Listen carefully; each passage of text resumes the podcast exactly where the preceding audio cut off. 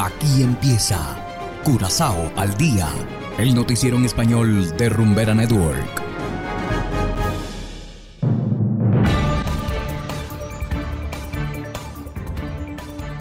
Muy buenas tardes, estimados oyentes de Rumbera Network 107.9 FM. Igualmente saludamos a quienes nos escuchan en formato podcast a través de noticiascurazao.com. Hoy es martes 5 de abril de 2022 y estos son los titulares. Futbolistas holandeses involucrados en apuestas ilegales en Curazao. Gobierno de Curazao subsidiará la gasolina y el diésel. Adolescente de 16 años detenido por portar un arma de airsoft. Y en internacionales, Rodrigo Chávez, nuevo presidente de Costa Rica. Esto es Curazao al Día con Ángel Van Delden.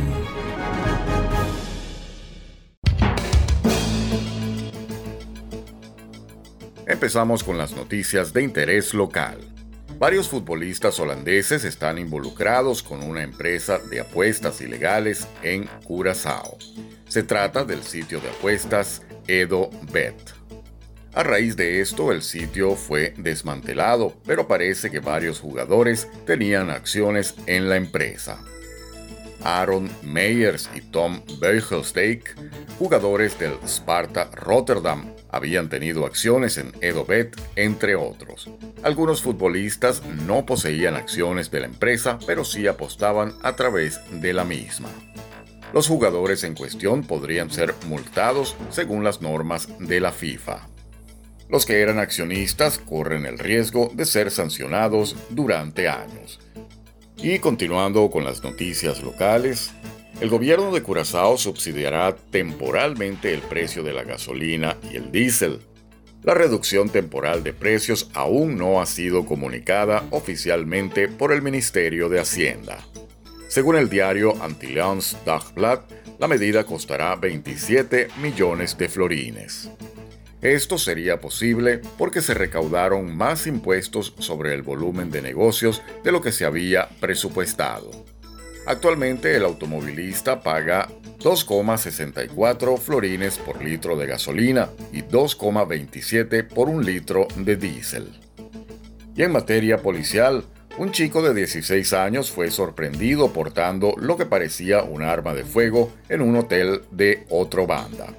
El personal de seguridad del hotel logró retener al menor mientras llegaba la policía. El menor, identificado como CDAG, nacido en Curazao, en realidad portaba un arma de airsoft. El joven fue detenido por sospechas de violación a la ley de armas. La pistola de airsoft fue incautada.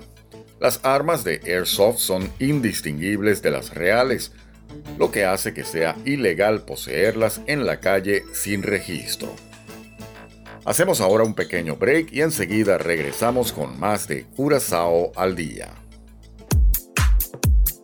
Curazao se mueve con 107.9. Que tu cuerpo mi lugar favorito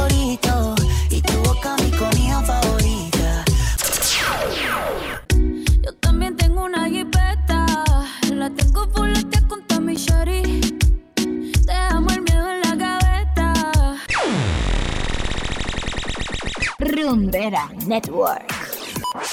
Si no lo escuchas aquí, no existe. No existe.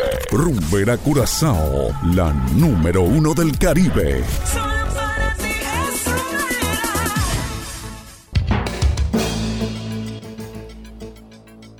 Continuamos ahora en el ámbito internacional. Costa Rica se prepara para iniciar un nuevo gobierno luego de las elecciones del domingo que le dieron el triunfo a Rodrigo Chávez luego de vencer a su opositor José María Figueres en una segunda vuelta electoral. Desde Costa Rica nos informa el corresponsal de La Voz de América, Donaldo Hernández. Osman Víquez, un simpatizante del presidente electo de Costa Rica, Rodrigo Chávez, se puso a barrer una calle de San José y dice que su acción es simbólica y que representa el triunfo del Partido Progreso Social Democrático sobre la clase política tradicional. La escoba representa que barremos la corrupción. Estamos cansados de que los gobiernos anteriores estén saqueando el país. El Tribunal Supremo de Elecciones anunció como ganador al candidato de centroderecha Rodrigo Chávez, quien obtuvo el 52% de votos, frente al candidato de centro José María Figueres, quien obtuvo el 47%. Figueres reconoció su derrota y Chávez aprovechó su primer discurso para prometer que la economía mejorará y que logrará reducir la desigualdad. Yo me he comprometido y me empeñaré en impulsar profundos y positivos cambios en la forma de gobernar Costa Rica. La abstención fue la más grande de la historia moderna, al alcanzar un 43%, pero varios ciudadanos como Luis Carlos Celedón que votaron por Chávez creen que está capacitado para gobernar el país centroamericano, pues tiene un doctorado en economía. Es una persona de trayectoria, una persona que sabe de finanzas públicas, que ha estudiado el país. Chávez es nuevo en política, pero muchos costarricenses como Marlon Segura destacan que tiene mucha capacidad.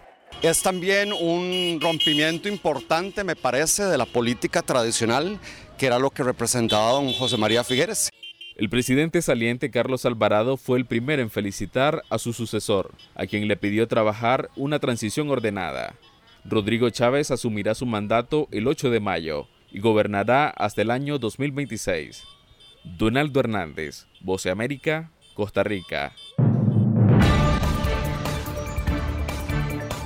Y de esta manera, estimados oyentes, llegamos al final de Curazao al día. No olviden que pueden descargar la aplicación Noticias Curazao, disponible totalmente gratis desde Google Play Store. Trabajamos para ustedes Saberio Ortega en el control técnico y ante los micrófonos Ángel Van Delden.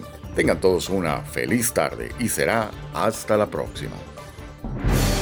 Aquí termina Curazao al día el noticiero en español de Rumbera Network, 107.9 FM.